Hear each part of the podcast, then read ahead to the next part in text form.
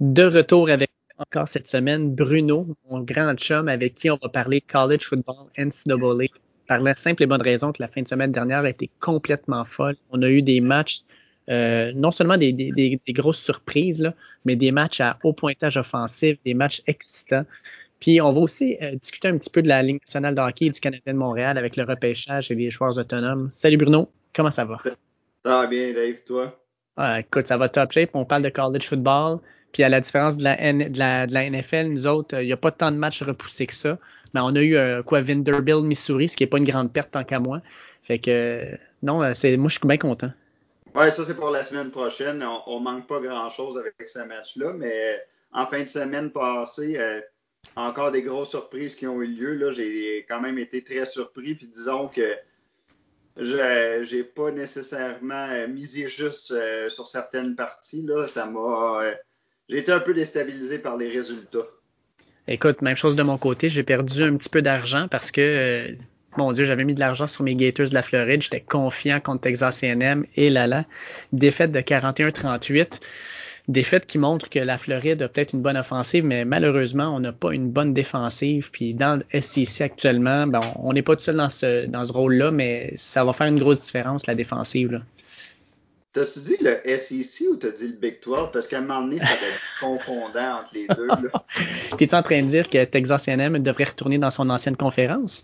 Je sais pas, mais je trouve que le SEC, qui était quand même réputé pour faire des matchs de 21-14, de 17 à 12, euh, en fin de semaine, disons que le over euh, en a pris pour euh, a pris le plancher, là, contrairement au Wonder. C'était quand même assez extraordinaire, mais je veux juste te dire que ton équipe de Floride aussi m'a fait perdre. J'avais sélectionné Floride dans un combo avec Floride et Oklahoma comme gagnant.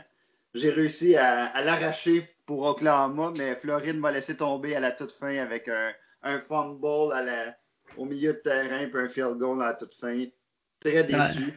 honnêtement, c'est de valeur parce que Floride, j'avais vraiment confiance. Puis quand je regarde aller Georgia, qui a une défensive extraordinaire, mais disons que l'offensive est quand même assez douteuse, de mon, je trouve, de mon côté. Je me dis, Carl Trask, Carl Pitts, il, il était bien parti. Là. Il s'agit juste de resserrer un peu la défensive, puis il aurait pu aller très loin. Oui, exact. Mais en fait, euh, quand tu regardes le SEC présentement, je pense pas qu'il va y avoir beaucoup d'équipes qui vont aller invaincues. Je pense que, tu sais, euh, on va déjà avoir un, bon cas de réglé la fin de semaine prochaine. On va en parler tantôt, mais on a le gros match Alabama-Georgia. Mais le perdant de ce match-là va avoir une défaite comme Floride. Euh, LSU a déjà deux défaites. Il n'y a, pas beaucoup d'équipes qui vont être vaincues, je pense, à la fin de la saison. Puis c'est vrai pour le SEC, clairement c'est vrai pour le Big 12, c'est vrai pour le ACC, puis ça va être vrai pour le Big 10 puis le Pac-12. Là. Exactement. Puis je pense que mais ce qui est quand même assez surprenant présentement dans le top 25, quand je regarde ça, c'est que le ACC est fortement représenté comparativement à d'habitude.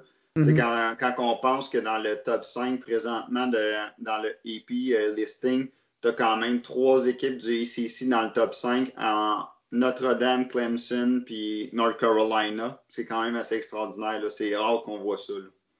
Ben, moi, je pense que en tout cas, peut-être pour une fois, Clemson va pouvoir dire qu'ils ont eu un horaire qui valait la peine d'être joué. Parce que le problème qu'on disait souvent, c'est que euh, Clemson jouait contre des équipes qui n'étaient pas de taille, puis qu'ils n'étaient pas. Euh, ils montraient pas dans le fond leur vraie valeur pendant la saison, alors que dans le SEC, tu jouais contre des équipes top 10 à peu près 3-4 fois par année. Exactement. Puis ce qui fait en sorte que quand tu joues contre des équipes top 10, puis si jamais tu perds, ben, tu ne chutes pas nécessairement au classement euh, dans le top 25 de façon considérable parce que tu jouais quand même contre une équipe qui était solide puis qui était très bien classée. Donc, euh, c'est un peu ça l'avantage du SEC comparativement à toutes les autres ligues, ce qui est quand même intéressant. Là, mais je sais pas par quoi tu veux commencer euh, des parties de la fin de semaine. Là. Je te laisse. Ben, regarde. Écoute, on parle du ACC. Parlons de Clemson-Miami, qui selon moi était l'un des, sinon le meilleur match de la fin de semaine. En tout cas, c'est ce que je disais avant. Jusqu'à temps que Clemson prenne le terrain puis disent à Miami, en gros, euh, by the way, euh, vous êtes vraiment pas encore dans la même classe que nous autres. Euh, ils ont été extrêmement dominants dans leur victoire de 42-17. Ah non, c'est assez extraordinaire. Quand tu regardes jouer Trevor Lawrence, moi j'alternais entre le match Miami-Clemson puis Notre-Dame-Florida State, mais quand tu regardais Trevor Lawrence jouer, puis Travis Etienne, honnêtement, c'est deux joueurs extraordinaires. Puis des fois, je me dis, pourquoi Travis Etienne est revenu jouer au college cette année? il devrait être dans la NFL. sérieusement, il est vraiment, en tant que euh, porteur de ballon, le running back, il est vraiment une coche en haut de tous les autres qu'il y a dans, mm-hmm. que ce soit Darren Moses ou euh, euh, euh Chubb Albert. Chubb Albert. C'est vraiment là, un joueur là, qui est extraordinaire. Il a quand même couru pour 149 verges, 9,8 verges average, deux touchés. Son plus long était 72 verges contre Miami, qui est quand même réputé pour avoir une défensive assez solide. On s'entend, là, c'est, assez phénoménal comme euh, performance. Ah non, je suis 100% d'accord avec toi. Puis quand on regarde les chiffres, le Clemson, 550 verges contre 210 seulement pour Miami.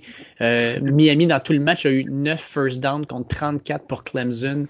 Je veux dire, il n'y a rien d'autre à dire. Là. Euh, Miami Écoute, ça, a été, dans le fond, leur, leur toucher, dans le fond, ça a été un, retour de, de, field goal qui a été bloqué.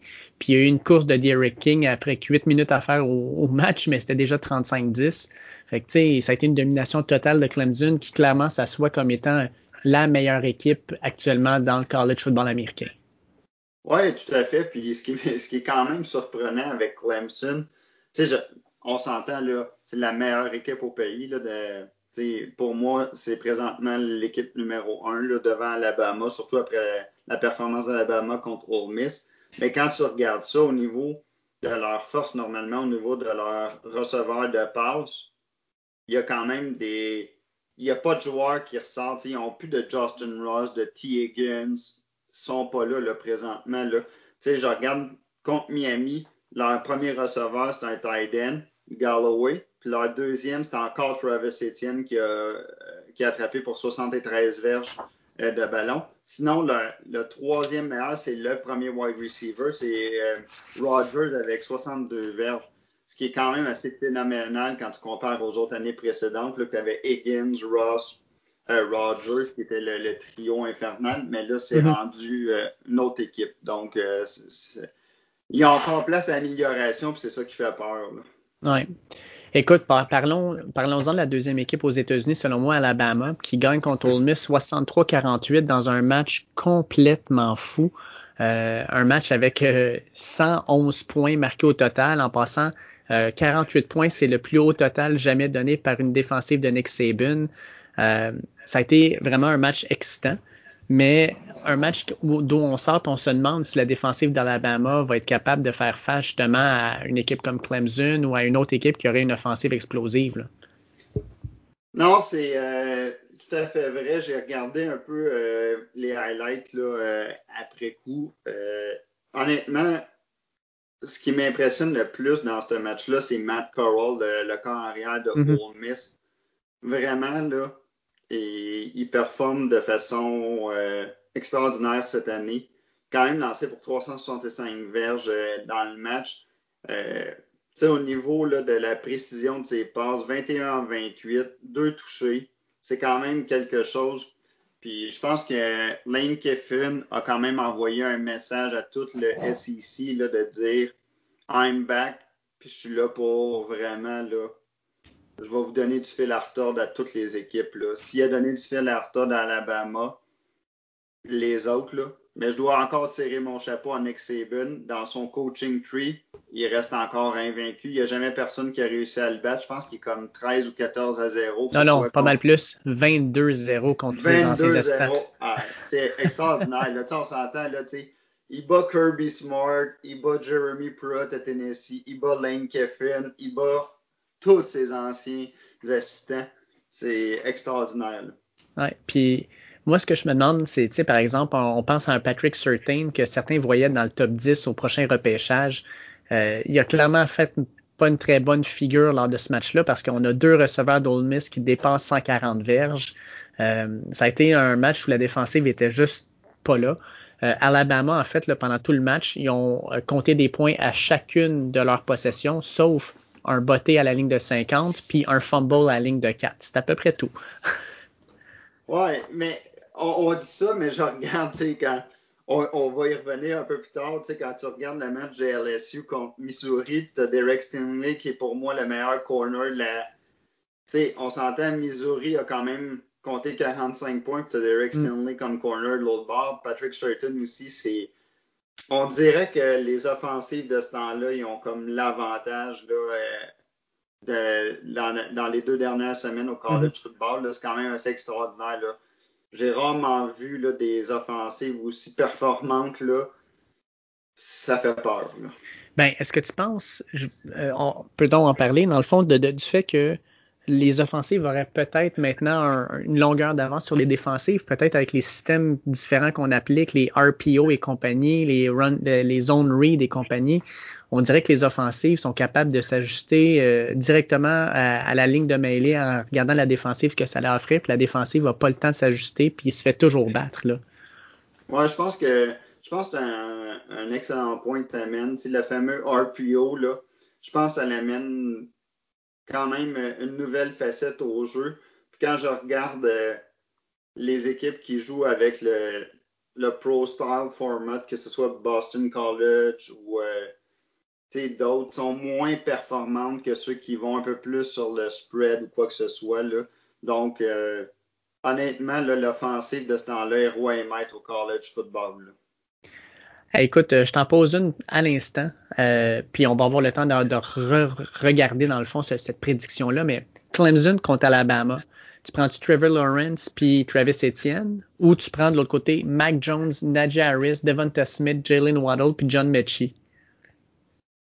Euh, surprenamment, je pense que je vais y aller avec Clemson parce que Trevor Lawrence, en tant que carrière, je pense qu'il est vraiment une coche ou même deux face à Mhm. Mac Jones. Puis je pense que c'est la position la plus importante là, euh, c'est au football, encore plus au college football. Je pense que c'est difficile maintenant de gagner si tu as juste un, un game manager. Tu sais, je regarde aller Georgia présentement qui ont un walk-on. Euh, tu sais, qui est, qui est comme corps arrière. Leur défensive est extraordinaire, c'est juste que leur offensive, tu sais, c'est quand tu joues à fais pas d'erreur, mets le ballon dans les mains du running back et tout. C'est juste que quand tu commences à échapper un peu la partie, t'es pas capable de revenir, tandis que Clemson ou même Alabama avec Mac Jones sont capables, même s'ils perdent 14 points derrière, ils sont capables de remonter ça à un temps quand même assez rapide. Là. Tu ça peut prendre 4-5 minutes, puis ils sont capables d'aller mettre deux touchés dedans. Mais je pense que Clemson est, est vraiment une coche en haut là, avec Travis Etienne et euh, Trevor Lawrence. Toi, de ton côté? Moi, euh, moi, je vais de l'autre côté. Moi, je vais avec Alabama parce que je pense que euh, peu importe le corps arrière dans cette offensive-là, ils ont tellement d'outils qu'ils peuvent utiliser, puis tellement de joueurs qui peuvent prendre le ballon à- sur une passe de Saint-Verge puis, la, puis faire le terrain avec. Là. Euh, on parlait beaucoup de Waddle puis de Smith en début de saison. Mais là, on a John Mechie qui va, euh, qui va faire une game de fou. ce point-là. John était extraordinaire. C'était un, un homme avec des enfants. Là, puis moi, c'est ça que je trouve le fun là-dedans, c'est de voir tous les receveurs, de voir euh, Najee Harris qui a eu une game de fou, tu sais, 23, euh, 23 portées pour 206 verges, puis en plus, il va aller chercher trois attrapés pour 42 verges de plus. Euh, Najee Harris, on le regardait comme, ok, c'est un gros gars qui est puissant, mais il crée, mais on dirait qu'il y a de la rapidité, il y a des mains maintenant, fait que non, moi, Alabama, c'est une offensive qui me fait plus peur que celle de Clemson actuellement. là. Ben, moi, je pense qu'on va peut-être avoir notre réponse euh, pour le championnat national. Wow. honnêtement, cette année, on n'a pas vu jouer à Ohio State, mais j'ai hâte de voir comment Ohio State va se comporter parce que s'il y a une équipe qui peut venir brouiller les cartes de tout ce beau monde-là, c'est Ohio State avec Justin Fields euh, au poste de carrière. Mais sinon, là, présentement, pour les équipes qui ont joué Alabama et Clemson, sont vraiment dans une catégorie à part. là. Il y a vraiment une coche. Puis après ça, les autres suivent, là, mais sinon, ces deux équipes-là, là, c'est ça fait peur. Ben, moi, je te dirais que Ohio State, l'an dernier, j'aurais aimé les voir contre LSU parce que je trouvais que leur défensive l'an dernier était une défensive de feu qui ont failli battre Clemson, puis ils auraient dû les battre tant qu'à moi, ils ont mieux joué qu'eux. Puis j'aurais aimé voir la défensive de Ohio State contre LSU. Cette année, l'offensive de Ohio State va être meilleure, mais je pense que leur défensive sera pas de niveau. Euh, puis je pense pas qu'ils ont les, ils ont pas encore les pièces. Les receveurs sont super jeunes. Euh, je pense que ça va être une équipe qui va être à suivre dans les prochaines années. Mais je pense que cette année, ils seront pas aussi forts que les deux premiers qu'on a là. là.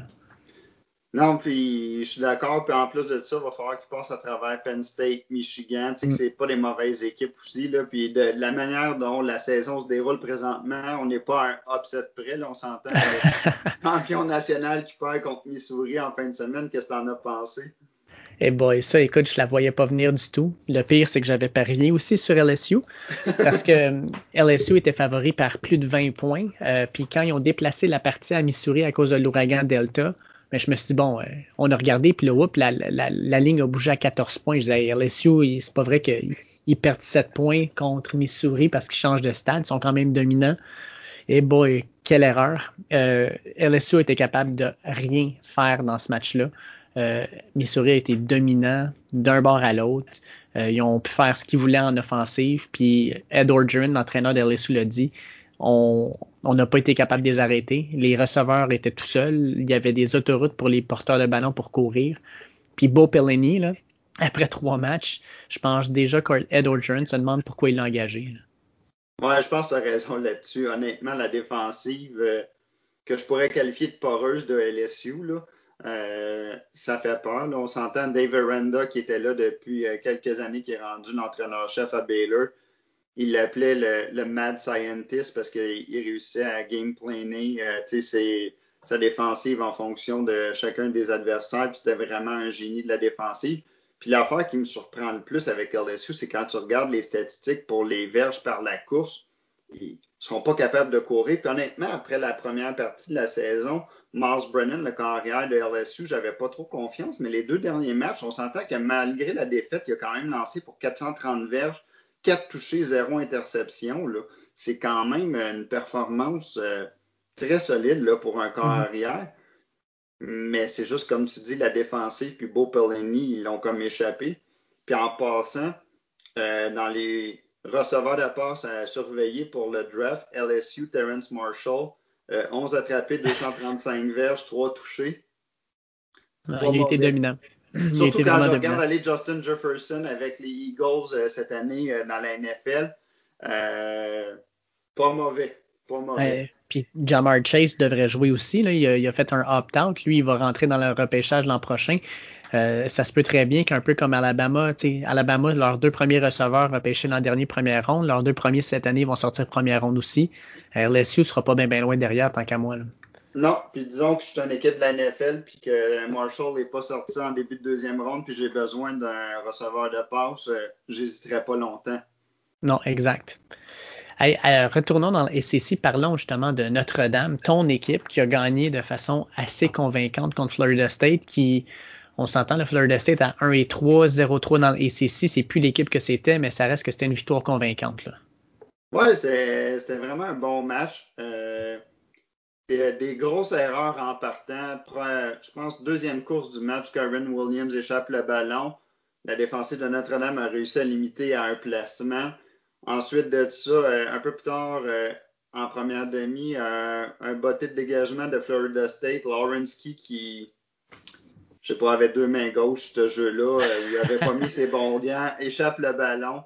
Florida State compte. Fait juste sur ces deux revirements-là, des erreurs vraiment mentales. Là, ça faisait trois semaines qu'on n'avait pas joué, etc. C'est 10 points. Fait honnêtement, tu enlèves ça au compteur, ça fait 42-16. C'est pas mal plus l'allure du match tant qu'à moi que le 42-26. Euh, mm-hmm. Notre-Dame a été dominant.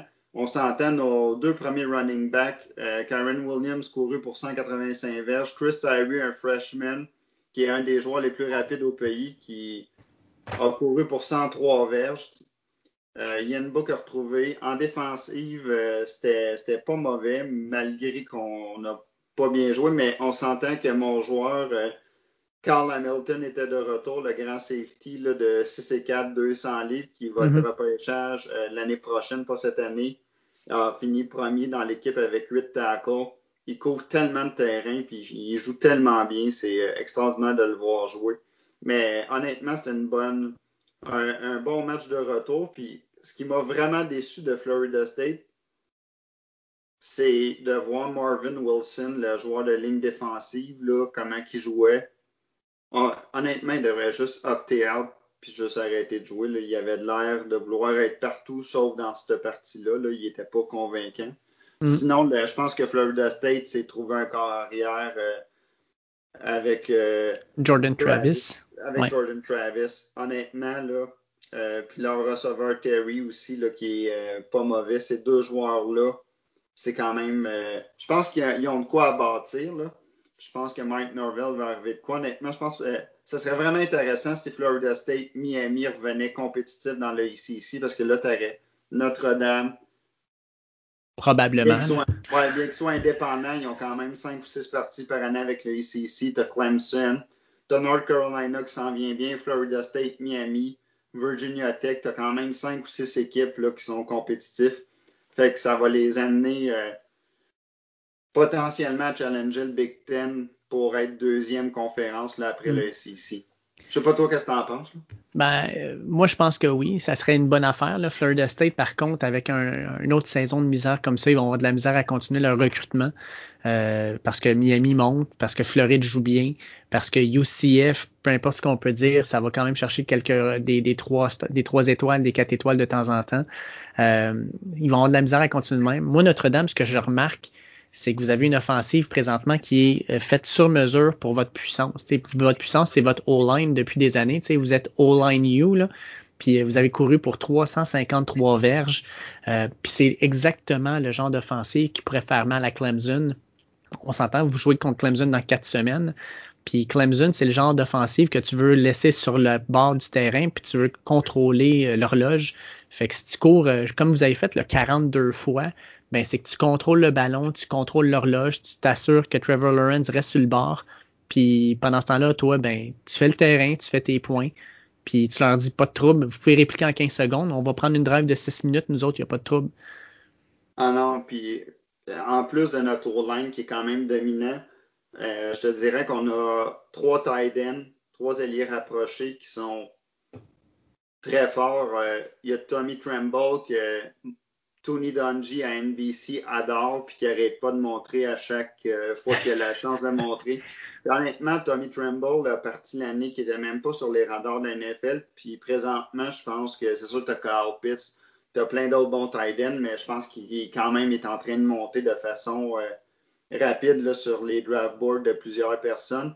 On a un freshman qui vient d'arriver qui, euh, qui s'appelle Michael Mayer il un fait monstre. 6, et 5, 250 livres, très athlétique. Déjà, je pense que ça va être.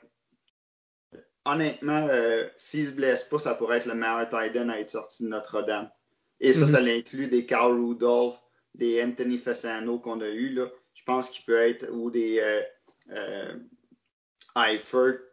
Oui, Tyler Eifert, oui. Ouais, il peut être meilleur que tous ces joueurs-là. Puis tu as quand même Brock Wright qui est un vétéran qui, euh, qui joue très bien son rôle de bloqueur. Fait que quand tu combines tout ça, je pense que notre, notre euh, comme tu dis si bien, là, je pense qu'on va contrôler les matchs par notre course puis euh, le, le, le, le, management là, de l'horloge qu'on va être capable de faire. Je vais regarder deux derniers matchs avec toi. Le premier, Auburn contre Arkansas. Auburn perd le, ben, en fait, perd le match, mais le gagne finalement sur un mauvais appel des arbitres. Pour ceux qui n'ont pas vu, en fait, essentiellement, le corps arrière d'Auburn, Bo Nix, euh, dernière drive, on perd 28-27, veut faire un spike du ballon, sauf que quand il reçoit la remise, l'échappe par terre, reprend le ballon, puis fait le spike, mais dos à la ligne. Fait que théoriquement, c'est une passe. mais les arbitres, on dirait qu'ils sont tellement comme habitué de voir des spikes qu'il voit, il siffle le, sifflet tout de suite. Euh, Arkansas se reprend le ballon, mais là, finalement, le jeu est arrêté. Euh, finalement, on dit effectivement, c'est un spike. Et bien, Arkansas perd le ballon, Auburn le reprend, kick le field goal, gagne 30-28. Euh, puis là, c'est carrément Arkansas qui se fait voler. Qu'est-ce que tu as pensé de ce jeu-là? Puis qu'est-ce que tu penses d'Arkansas, qui en passant était et de loin la pire équipe du SEC l'an dernier? cette année, 1-2, mais il devrait être 2-1. Ouais, non, je pense que tu as bien résumé la, situation du fin de match qui est un peu euh, chaotique, là, si on pourrait dire ça, mais je pense que c'est un mauvais appel de jeu des arbitres, là, de baser sur mes connaissances quand même limitées sur ces règlements très précis-là, là, mais je pense que je pense que ça a quand même été démontré après la partie que normalement ça aurait dû euh, ça aurait pas ça aurait pas dû être ça. Euh, Mais sinon, au niveau d'Arkansas, euh, votre ancien carrière à Floride, Philippe Franks, a eu tout un match quand même. 318 mm verges par la passe, 4 touchés. Honnêtement, Arkansas, qui était une équipe qui était en déroute totale des dernières années, personne ne s'attendait à rien. Ils ont quand même gagné la semaine dernière. Ils ont perdu cette semaine contre Auburn, qui était la 13e équipe, mais sur un jeu euh, qui n'aurait pas dû. Sinon, la victoire était dans la poche pour eux. Très impressionné par euh, cette équipe-là. Je pense que ceux qui pensaient que ça allait être des gimmies de jouer contre Arkansas vont falloir qu'ils se, se réajustent. Puis je te dirais que je suis quand même pas déçu parce que Notre-Dame était supposé jouer contre Arkansas cette année. Je suis pas mhm. nécessairement déçu que ce soit remis parce qu'ils me font peur, honnêtement, comme équipe.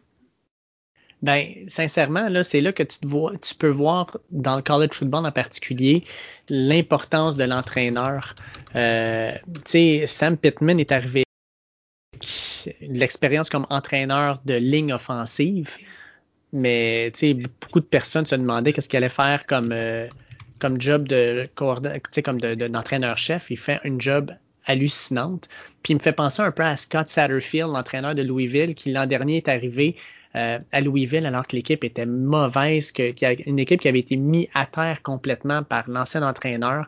Il arrive là, puis en une année, il a changé la, dynamique, la, structure de l'équipe, euh, la mentalité des joueurs, puis Louisville a connu une super saison. Puis je suis en train de me dire que Arkansas est en train de faire la même chose avec Sam Pittman. Il est en train de revirer ce, ce programme-là de bord en bord, puis on a une équipe qui est compétitive à chaque match. Tout à fait. Peut-être qu'il va arriver la même chose avec Dion Primetime Sanders, avec son mais ça, on s'en reparlera. Une étape à la fois, là. Une étape à la fois. Allez, terminons avec le match le plus fou, parce que là, on vient d'en passer plein des matchs fous, là, mais le match le plus fou de la fin de semaine, le Red River Shootout, je dois pas l'appeler de même, mais ça reste quand même que c'est le Red River Shootout. C'est comme ça qu'on l'a appelé pendant des décennies. Texas contre Oklahoma. Oklahoma s'en sort avec une victoire de 53-45, mais un match qui est allé en quatrième overtime. En troisième overtime, les deux équipes manquent leur beauté de placement pour amener ça en quatrième overtime. Ça a été complètement fou. Euh, genre de match que j'ai commencé à regarder genre au troisième, quatrième quart, puis finalement, j'ai pas été capable de me décrocher parce que c'était juste c'était un rebondissement après l'autre. C'est pour ça qu'on aime, je pense, le college football, non? Oui, tout à fait, mais c'est drôle que quand tu commences un match en dînant, puis je l'ai fini en soupant, là, quasiment. Là, ça a duré cinq heures de temps. C'est interminable comme match. Mais oui, c'est. Mais honnêtement, un match, tu sais, Texas-Oklahoma, la majorité du temps, ça veut dire de quoi. Puis en fin de semaine, malheureusement, ça voulait rien dire comme match. Les deux. Oklahoma avait perdu deux matchs d'affilée. Texas était classé 22e c'était d'un pathétisme, là.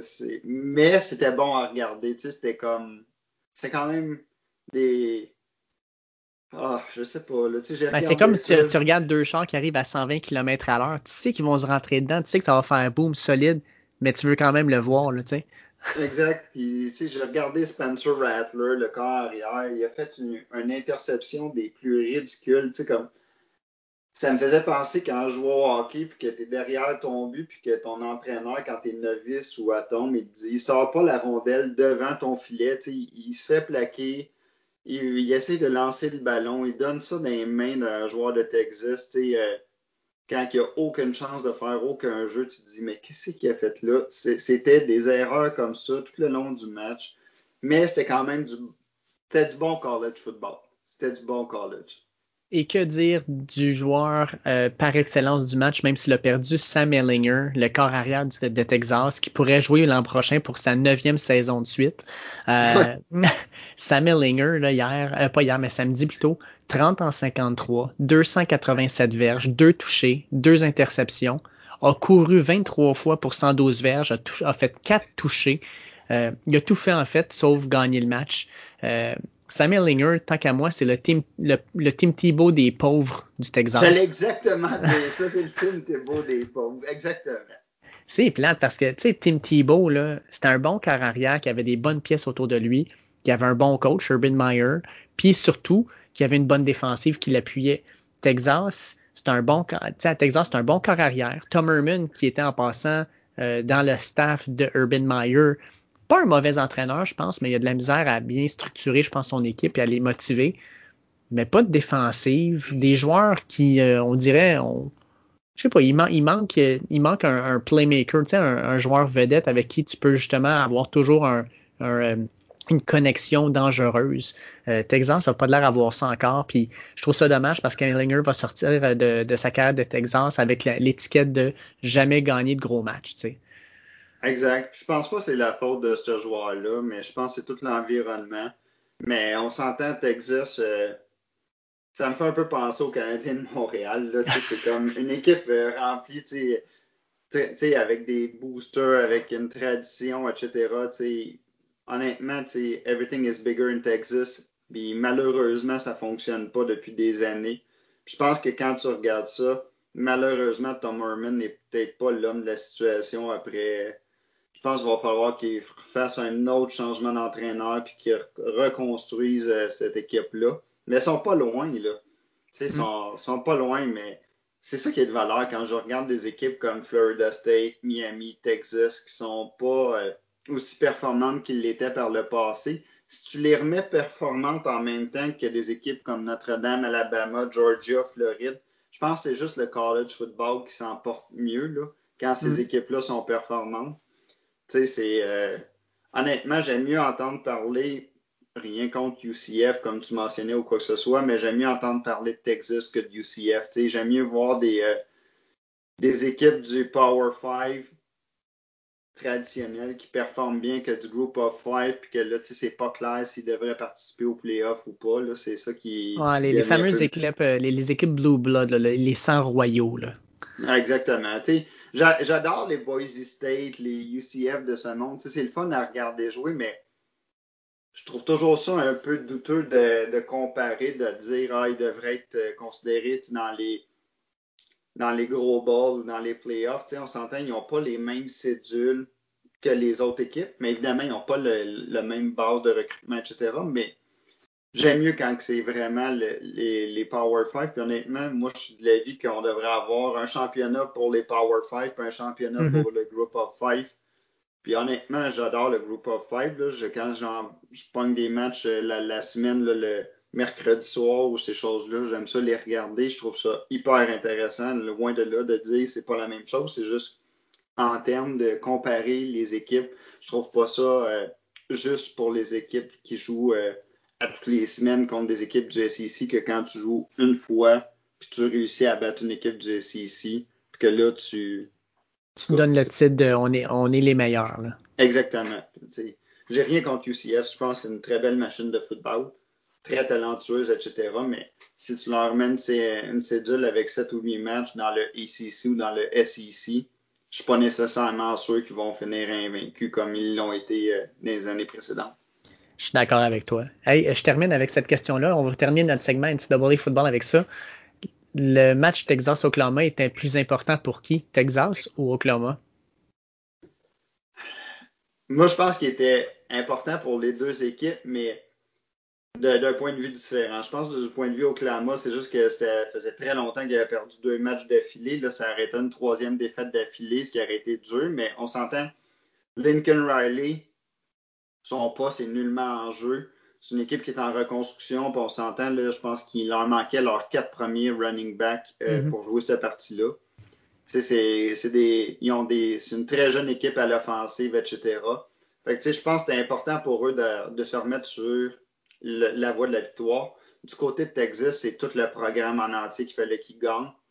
Je pense que c'était une victoire de programme, puis ils n'ont pas été la chercher. Puis je pense que ça, ça va venir jouer sur Tom Herman. Puis honnêtement, si les gens pensent qu'il y a de la pression d'être coach canadien de Montréal, je vous dirais que d'être coach à Texas puis d'être dans la situation de Tom Herman, c'est difficile. Imaginez être le coach du Canadien de Montréal, tu joues contre les Nordiques de Québec, tu joues un match contre eux autres à chaque année, puis ce match-là, ben, peu importe que tu gagnes la Coupe Stanley ou pas, si tu gagnes ce match-là, ton poste il est assuré. Tom Herman, en trois ans, il l'a gagné une fois sur quatre à date, puis euh, c'est pas euh, c'est pas reluisant sur un dossier. Là.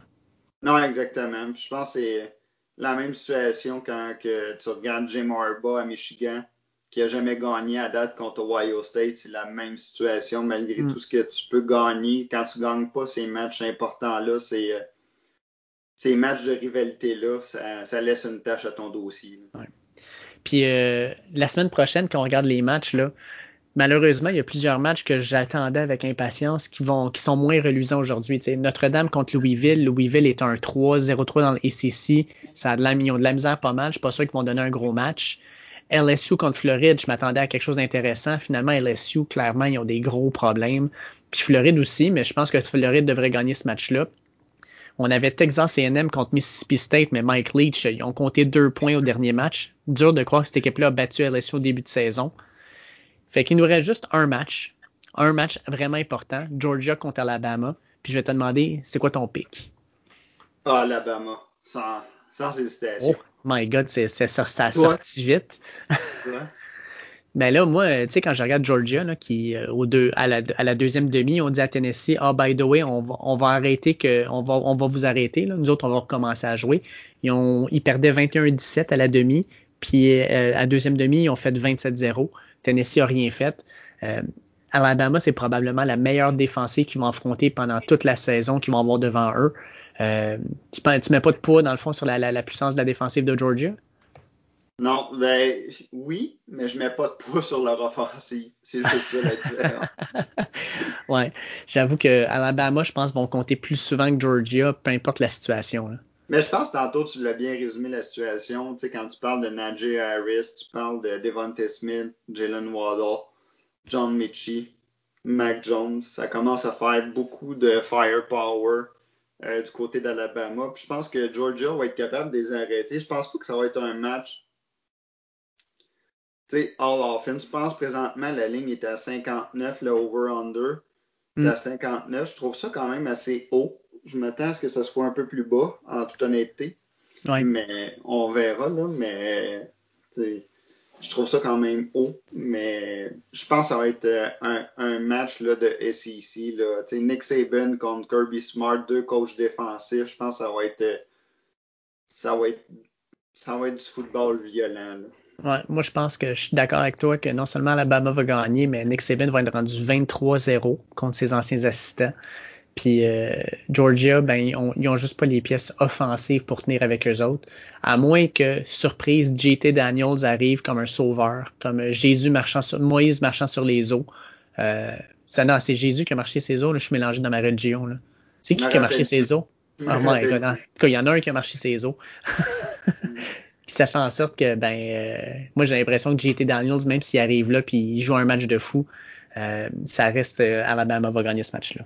Mais je pense que tu as quand même mis le point sur si JT Daniels arrive dans le match, ça peut changer un peu la donne, là, parce qu'on s'entend que Bennett DeFort, je pense que c'est un, un, bon game manager, mais je l'ai écouté la partie en fin de semaine contre Tennessee, puis il a quand même eu quelques chances. Le Tennessee a quand même laissé une coupe de pics sur la table qui aurait pu changer le match, mais si JT Daniels arrive, ça peut être dangereux. Mais on s'entend, ça fait quand même deux ans qu'il n'a pas joué là, avec ses blessures et tout, là, mais c'est quand même un corps arrière très talentueux. Fait que, euh, excellent segment sur la NCAA. On va maintenant passer à un segment sur la Ligue nationale de hockey. Le Canadien de Montréal, la semaine dernière, a eu une grosse semaine. En premier, on a eu le repêchage. Puis tout ça a été suivi par l'ouverture des joueurs autonomes. Fait que je voulais, je voulais parler de ça parce que même si c'est un podcast qui parle surtout euh, football, sport amateur et tout, ben, le Canadien de Montréal, ça reste l'équipe de notre ville. Euh, qu'est-ce que tu as pensé du repêchage du Canadien qui est allé chercher Caden euh, Goulet en, première ronde? Puis après ça, Luke Tuck, le frère de Alan Tuck qui joue avec Vegas en deuxième ronde. Euh, t'as as pensé quoi, dans le fond, de ce repêchage-là du Canadien? Ben, je pense que Kaden Goulet, euh, évidemment, je regarde beaucoup les mock drafts euh, et quand même assez tôt dans l'année. L'année passée, il y avait certains mock drafts qui sortaient Goulet dans le top 10 au début de la saison. Je pense que c'est au niveau offensif que ça a été un peu plus difficile. Son développement est un peu plus lent, mais je pense que c'est quand même un bon joueur dans tous les aspects du jeu d'un défenseur. Euh, évidemment, on va le voir évoluer. Je pense que c'est quand même bien. Pour Tog, je ne l'ai jamais vu jouer. J'ai jamais eu, la chance de lire tant que ça sur lui. J'avais plus lu sur son frère, qui est quand même un, gros allié. Si jamais il se révèle un peu comme son frère, ça peut être pas mauvais pour le Canadien. Je pense que c'est une bonne pièce maîtresse là, à aller chercher. Mais honnêtement, euh, ça me surprend toujours, puis je pense que ça va être le, prochain sujet, là, de mhm. voir, de laisser aller des gars comme Dawson Mercer, euh, Hendrix Lapierre qui était un peu plus loin. Je sais que Lapierre a été blessé avec une commotion cérébrale qui peut être plus douteuse, mais je l'avais joué, je l'avais vu jouer au championnat des moins de 18 ans l'année dernière. C'était quand même le, premier centre de Team Canada, puis il avait été dominant. Ça, ça, me surprend toujours quand je vois ces sélections-là. Évidemment, on n'a pas accès au rapport médical, savoir comment est sa santé ou quoi que ce soit. Je ne sais pas si c'est un facteur qui a été pris en compte, mais c'est quand même, ça me surprend toujours. Ah, je suis d'accord avec toi. Puis, tu sais, c'est pas, pas pour dire que Goulet n'est pas bon. Au contraire, tu sais, tout ce que tu entends, c'est que ce gars-là, euh, puis Bergevin l'a dit, il ne jouera pas avec nous autres cette année, mais le, gars a du talent, le gars, tout le monde qui l'ont vu jouer a dit ça va être un excellent joueur, ça va être un défenseur de première paire dans la Ligue nationale c'est rien, rien, contre lui. Euh, sauf que le Canadien de Montréal, année après année, euh, les Québécois sortent pour d'autres équipes. Puis ben, le Canadien, pendant ce temps-là, nous autres, on va repêcher des gars euh, un petit peu partout, au Canada, aux États-Unis, en Russie. Puis finalement, ben, crime, on a toujours un, contenu qui est, selon moi, qui n'est pas local sur la glace.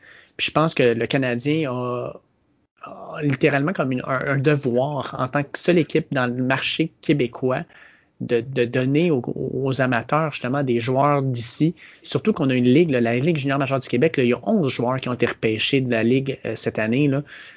on devrait être les premiers à pouvoir les, les, les, scouter, les regarder jouer, les évaluer, puis après ça, repêcher les meilleurs dans notre équipe quand on a l'occasion de mettre la main sur eux. Là. Non, non, je suis tout à fait d'accord. Puis honnêtement, c'est euh, malheureux. Puis honnêtement, je trouve ça vraiment dommage. ce qui, ce qui m'est revenu un peu un, mauvais goût dans la bouche, c'est le, le, geste que le Canadien a apporté en, en échangeant son choix de septième ronde au Blackhawks de Chicago, qui était, je pense, le dernier choix de la sélection de mm. repêchage.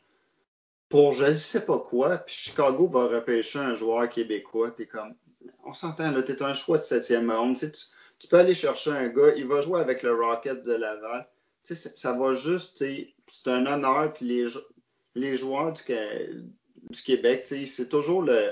Tu regardes les jeunes dans la rue, il y en a plein qui portent le chandail du Canadien, c'est ça leur rêve. C'est comme, à un moment donné, c'est juste de redonner un peu à la société. Puis je trouve que quand ton équipe professionnelle ne reconnaît pas ta ligue de développement qui est la ligne junior majeure du Québec, je trouve ça vraiment dommage. Puis honnêtement, J'aurais le même discours si j'habitais à Toronto puis que les Maple Leafs repêchaient jamais des joueurs de la ligne junior de l'Ontario ou de la région de Toronto. J'aurais la, le même discours, dans le sens qu'à un mm. moment donné, pourquoi, pourquoi est-ce qu'on favorise pas des joueurs un peu de, de la région natale? Puis ça revient un peu à quand on suit le college football. De, de ton côté, l'équipe de Floride, du mien, du côté de Notre-Dame, au niveau du, du recruiting, on a des équipes qui, font du recruiting au niveau national. Tu Floride va aller chercher des joueurs dans différents États. Notre-Dame, on s'entend, ils vont chercher des joueurs à travers le pays. Mais un des gros reproches qu'il y a à Notre-Dame, puis qu'ils sont en train d'adresser, c'est de dire pourquoi tu ne vas pas chercher un ou deux joueurs de l'Indiana? Puis souvent, ces joueurs-là, c'est pas nécessairement les meilleurs au pays, mais c'est des joueurs qui arrivent, qui sont locaux, qui vont rester avec le programme, qui vont se donner corps et âme, puis qui vont amener une autre dimension qui est des fois différente de juste qu'est-ce que tu amènes comme talent brut. Ils vont amener une mentalité, etc., qui va faire progresser le programme. Puis on regarde ça, puis il y a plusieurs joueurs à Notre-Dame. Je pense à Floride, même chose. Ils vont préférer un joueur de la Floride qu'un joueur qui vient de Californie parce que si jamais ça tourne pas nécessairement comme ça veut, ben, ces joueurs-là vont plus tendance à rester avec l'université. Je pense que c'est la même chose avec le Canadien. Les joueurs locaux, plus tu en repêches, ben, plus les joueurs vont rester. Puis moi, ce que je trouve dommage, c'est que quand on va aller chercher un joueur québécois, que ce soit sur le marché des joueurs autonomes ou via transaction, on dirait qu'il y a toujours un premium à payer. Tandis que si on les repêche et qu'on se retrouve avec un bassin de 7, 8, 9, 10 joueurs québécois dans l'équipe, je sais que c'est un peu euh, utopique parce qu'il n'y en a pas tant que ça dans la Ligue nationale, mais disons pour le, débat, ben, quand tu as 7, 8, 9, 10 joueurs québécois, les journalistes ne tomberont pas tout le temps sur le même joueur. Tu as mm-hmm. quand même euh, une variété. Tu as quand même plusieurs joueurs qui peuvent se partager la pression de jouer à Montréal. Je ne sais pas, toi, qu'est-ce que tu en penses? Ben, je suis d'accord avec toi. Puis, tu sais, je veux dire, les, équipes que je regardais quand j'étais jeune du Canadien, là, en 86, en 89, en 93, les joueurs que je suivais le plus puis sur lesquels je tripais le plus, c'était des Québécois. Tu sais, Bob Gainé, je l'aimais bien gros, là, mais c'est pas lui que j'avais le, j'avais le chandail de Patrick Roy, j'avais le chandail d'Éric Desjardins, j'avais le chandail de Claude Lemieux. C'était ces gars-là qu'on suivait, c'était les gars-là qu'on, idolâtrait parce que c'était du monde qui, dans notre tête à nous autres, venait de notre patelin, venait de proche de chez nous, puis parlait notre langue, puis avait notre culture. Puis c'est là-dessus qu'on, qu'on, qu'on, tripait. Puis je pense que oui, il y a de la pression à venir jouer à Montréal quand tu es québécois, mais je pense que ça fait normalement tu dois prendre cette pression là puis tu dois ça doit te motiver je me rappelle une, il y a une année Guillaume Latendresse je pense que c'est lui qui avait dit ça il a dit tu sais les gars comme Thomas Plekanec là ils, une fois que les séries sont finies ou qu'ils ont eu une mauvaise saison, eux autres sont ils s'en vont en République tchèque, là, puis ils n'en ont plus de pression. Là. Moi, je reste ici au Québec, puis je vis avec cette pression-là de comment ça se fait que vous n'avez pas fait les séries, comment ça se fait que vous n'avez pas gagné, comment ça se fait que tu as une mauvaise saison. Puis ça, mais c'est de l'essence que tu prends pour te motiver pour l'année suivante.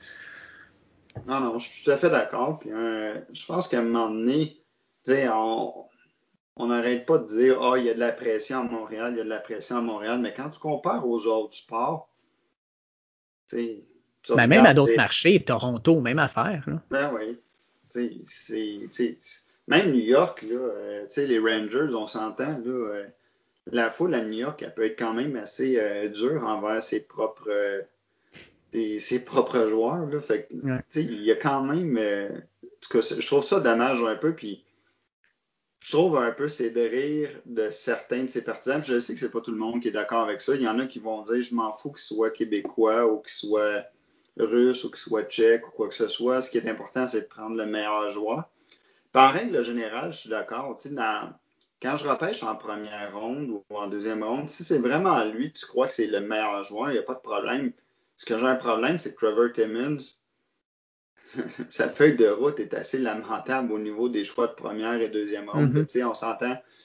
J'ai déjà vu une meilleure feuille de route que ça. Je trouve que c'est là un peu que je commence à douter de son efficience, etc. C'est là qu'il y a du questionnement. Mais en tout cas, ça me fait toujours rire de, voir le Canadien. Puis c'est là que je trouve que de mon côté, ils, sont en train de me perdre de façon assez importante. Là. Quand tu échanges ton choix de septième ronde puis Chicago va chercher un Québécois, ou encore quand on avait repêché euh, dans les années 90 en 9e ronde un joueur qui venait du Japon, au lieu de repêcher un Québécois, j'ai rien contre ça, mais c'est juste, je me dis à un moment donné, la, la, probabilité qu'il fasse la Ligue nationale est très ferme. Et pourquoi tu favorises pas un joueur local qui va venir jouer dans ta ligne américaine au niveau de ton développement? C'est ça que je comprends pas. Ah, puis encourager aussi, comme tu dis, ta ligue de développement en leur disant, comme on est derrière vous autres, on va en prendre des joueurs d'ici, puis crime, continuer à faire un bon travail parce qu'on sait que vous donnez tout ce que vous avez besoin. Exactement. Mais peut-être que si jamais un jour il y a le retour des Nordiques, ça va peut-être euh, changer la, donne mm. puis forcer les choses. Des fois, avoir une compétition dans un marché local, ça fait évoluer les choses. Présentement, ils ont la main mise au Québec. C'est la seule équipe. Donc, euh, peut-être ça va changer les choses. petite question pour, euh, pour clore ce débat-là. Pour toi, qu'est-ce qui est le plus important? Avoir des joueurs québécois ou avoir un entraîneur québécois? C'est une bonne question. C'est une bonne question. Mais je pense que ce serait les joueurs, mais parce que, en tout cas, c'est eux autres qui sont, c'est le produit sur la glace, c'est eux autres qui jouent. Je sais pas toi de ton côté. Ben, on a parlé un petit peu avant Toi, tu disais l'idéal, ça serait des deux, puis je suis d'accord avec toi. Mais avant le choix, je prendrais les joueurs plus que l'entraîneur. désolé, là, mais Gérard Galland, là, il a tombé sa noix tellement parce qu'il parlait pas français. Il est parti, puis il a eu du succès dans toutes les équipes où il a mis les pieds. Après ça, en Floride, à Vegas, j'aurais bien préféré l'avoir derrière le banc du Canadien de Montréal. Puis à la place d'avoir devant lui quelques joueurs québécois qui auraient peut-être joué comme un troisième ou un quatrième trio. Moi, je m'en fous que ça soit le joueur vedette ou le joueur sur la troisième ligne qui est québécois, mais je veux du québécois devant moi. sais. Moi, je trouve que pour le, le, marketing pour les fans, puis même pour les performances sur la glace, je préfère avoir un Québécois à regarder que d'avoir un entraîneur qui vient puis en plus, là, on s'entend, là, Claude Julien, Michel Terrien, là, c'est, c'est pas des adeptes de la langue de Molière, là, tu sais. Euh, c'est pas avec eux autres là, que je vais en apprendre sur mes conjugaisons puis mes participes passés quand je les écoute dans une conférence de presse. Là. Fait que moi, euh, d'avoir l'entraîneur français pour qu'il me dise ah, c'est parce qu'ils parlent, c'est eux autres qui parlent le plus aux, médias, j'ai un petit peu de misère avec ça. Je préfère avoir le joueur puis le contenu sur la glace qui est francophone que le gars derrière le banc. Non, je pense que c'est un bon point. Puis honnêtement, il y a toujours moyen, si jamais tu un entraîneur anglophone, tu sais, ce que je déplore un peu euh, avec le Canadien, c'est que les, les, les, entraîneurs adjoints, ils parlent jamais aux médias, tu sais, de toute la saison. C'est toujours l'entraîneur qui est comme 6-7 jours par semaine devant mm. les journalistes. Mais à un moment donné, pourquoi est-ce que l'entraîneur-chef ne ferait pas 3-4 jours, puis tu donnes 3 autres jours à tes assistants, puis on s'entend? Si tu as des assistants euh, qui sont capables de parler la, langue française, ben, tu les envoies pendant 3-4 jours. Puis je pense que c'est un compromis qui est raisonnable là, en tant que tel. Là. Si tu es capable d'avoir le meilleur entraîneur possible, puis qui est anglophone, ben tant pis. Euh, je pense que ça, vaut la peine de diriger les joueurs. Euh, c'est toujours là, je pense, que l'équilibre entre es-tu obligé d'avoir quelqu'un de francophone ou tu vas avoir le meilleur entraîneur? C'est sûr que la, la, combinaison idéale, c'est que ça soit quelqu'un qui soit capable de parler la langue française et qui est le meilleur entraîneur. si on se rappelle les années de Scotty Bowman, ces choses-là, mm. c'était parfait. Mais sinon, il y a toujours moyen de, au niveau des communications, etc., de trouver des solutions là, mm, en, tant, que tel. Mais je suis d'accord avec toi qu'à à la fin du compte, je pense que j'aimerais mieux avoir les joueurs. je pense que ça va favoriser justement le développement des jeunes au Québec. Tu sais, quand tu vois que l'organisation professionnelle amène des joueurs, tu es capable de t'identifier à eux, tu es capable de te développer. Ben, ça peut juste être bon, ça peut juste être bénéfique pour l'ensemble du hockey au Québec. Mm. On termine le podcast avec ça. On va parler justement de la. Là, on parle beaucoup de repêchage, mais on va parler aussi des joueurs autonomes. Le Canadien commence, en fait, euh, avant même le repêchage, en échangeant Max Domi pour Josh Anderson qui s'amène à Montréal. Puis après ça, on apprend aujourd'hui que le Canadien signe Tyler Toffoli, un gros attaquant qui a joué avec euh, Los Angeles par le passé, puis a joué avec euh, Vancouver. En fait, de ce que je vois actuellement, c'est que Bergevin se ramasse avec les restants tous les gros noms, les Tyler Hall, les Pietrangelo et compagnie se sont ramassés partout euh, ailleurs, sauf à Montréal. On apprend que Wayne Simmons, ah, écoute, comme Taylor Hall, écoute, le Canadien était dans mes derniers choix, mais j'ai choisi l'autre équipe. Est-ce que le Canadien s'est rendu ça une équipe où euh, c'est on va se ramasser avec les restants un peu, puis on va, on va signer trop cher des joueurs qui valent pas ça? Je pense que oui. Euh, je pense qu'il y a toujours le, je pense que ça nous coûte toujours plus cher euh, à Montréal d'attirer les joueurs autonomes. Là.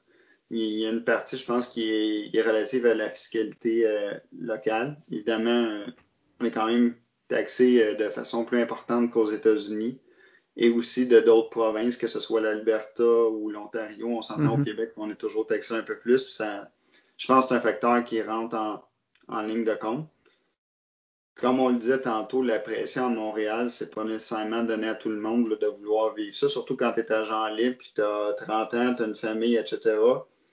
Des fois, si tu fais offrir le même salaire pour aller jouer avec les Panthers de la Floride, où les partisans sont moins présents, disons, puis les journalistes aussi, versus Montréal, mais ça peut être un, facteur, mais je sais pas toi qu'est-ce que tu en penses. Ben, moi, je pense sincèrement que le Canadien, avec ce qu'on a vu, c'est qu'on est rendu plus une équipe sur laquelle on est capable de faire monter la valeur marchande d'un joueur pour les autres équipes. ouais, on est rendu là. Euh, Tyler Hall, euh, sincèrement, j'aurais pas voulu le voir avec le Canadien de Montréal. Taylor Hall, je pense que c'est un joueur qui pense plus à lui puis à ses statistiques qu'à l'équipe. On l'a vu par le passé. Euh, mais tu sais, je veux dire, un Pietrangelo euh, ou n'importe quel autre joueur d'importance jusqu'à maintenant, là, ça, je trouve qu'on n'est pas capable de dessiner le gros joueur. Puis ça fait longtemps que le Canadien n'a pas été chercher un gros joueur, justement, là, euh, un joueur d'importance qui, change la donne dans un match. Puis malheureusement. aurait pu être un bon exemple. Oui, exact. Puis en même temps, il y a une partie de moi qui me dit, je me demande si le Canadien, avec les, signatures qu'ils viennent de faire là, on ne vit pas encore dans le passé avec les Bruins de Boston. Tu sais, Toffoli puis Josh Anderson, c'est des gros bonhommes. Puis je regarde la Ligue nationale maintenant, puis je regarde comment ça joue. Ça joue sa rapidité, sur le talent, sur la vitesse. Puis le Canadien a une jeune équipe rapide, puis on va chercher des gars qui sont plus gros pour, en disant oh, ça va les protéger. Les protéger de quoi, je me le demande. Euh, on n'est plus là, Je pense que la Ligue a évolué, on, va chercher des joueurs encore avec une ancienne mentalité de il faut protéger nos joueurs, puis ils vont être plus rudes, puis plus, robustes. C'est plus ça, c'est plus ça la Ligue nationale. Non, tout à fait. Puis quand tu regardes le repêchage qui a eu lieu, on s'entend que la majorité des joueurs qui ont été repêchés en première ronde, tu n'as plus les. Sais, oui, tu as Quentin euh, Byfield qui a été repêché deuxième, mais quand tu regardes, mettons, Marco Rossi qui a été repêché, je pense, dixième, neuvième, je ne me rappelle plus exactement, mais 5 et 10, 172 livres. Si tu as plusieurs joueurs qui sont à 170, 180 livres, ou tu as des défenseurs qui sont rendus, qui font 6 pieds, 6 pieds 1, qui payent 170, 175, 180 livres. On s'entend que tu es loin des Brent Bilodeau de ce monde à 6 et 4, 215 livres, là, ou mm-hmm. des Turner Stevenson. Je pense que tu as tout à fait raison. Là. La ligue a évolué. Tu regardes aller ça, tu sais, en... quand tu regardes aller les Lightning de Tampa Bay, euh, Nikita Kucherov, Steven Stamkos, Brandon Point. Brandon Point, c'est pas des c'est pas des joueurs qui sont imposants physiquement. Ils ont énormément de talent, sont hyper rapides, mais c'est pas des, mastodontes. C'est pas des Cam de ce monde, c'est pas des Jérôme Megilna. Là. on est rendu ailleurs. Là. Oui, fait que je sais pas ce que ça va donner, mais tu j'ai pas espoir. Espoir dans certaines personnes. Nick Suzuki en a montré beaucoup. Euh, je pense que c'est un genre sur lequel on peut bâtir, mais j'aime pas présentement ce que Bergerin est en train de faire avec le reste de l'équipe. Puis je pense pas qu'on s'en va dans la bonne direction à ce niveau-là. Euh, à moins qu'il nous, nous réserve une autre surprise d'ici la fin, euh, la fin des agents libres, là, mais je sais pas, j'ai un mauvais feeling. Non, mais je pense on, s'est quand même grossi de façon importante. On a signé, euh, j'ai de la misère à prononcer son nom, au défenseur Joel Edmondson. Oui, exact. Euh, il est quand même, quand même gros. On s'entend notre défensive, nos quatre premiers, là, Petrie, Weber, Edmondson. C'est quand même c'est quand même assez costaud. Là. Euh, Sauf que c'est bien le fun que ça soit costaud, mais quand le gars il passe à côté de toi 5 pieds 9, mais il patine deux fois plus vite que toi, t'as l'air un peu nono. C'est sûr que quand je regarde aller chez Weber dans les dernières années, disons qu'il a ralenti, c'est encore un bon joueur de hockey, mais disons qu'il a, ralenti. Là. Mm. Écoute, Bruno, comme toujours, ça a été un plaisir de discuter avec toi. Euh, on se reparle peut-être pas la semaine prochaine, mais dans deux semaines, à l'approche de la, euh, du retour du Big Ten dans le college football. Ça va être super intéressant de pouvoir regarder une autre ligue qui rentre euh, alors que tous les autres vont en avoir joué trois, quatre matchs déjà. Là. mais hâte de, de, jaser de ça avec toi. Mais d'ici là, fais attention à toi, puis ça a été un plaisir comme toujours. Merci beaucoup, David. bonne semaine à toi aussi. Yes.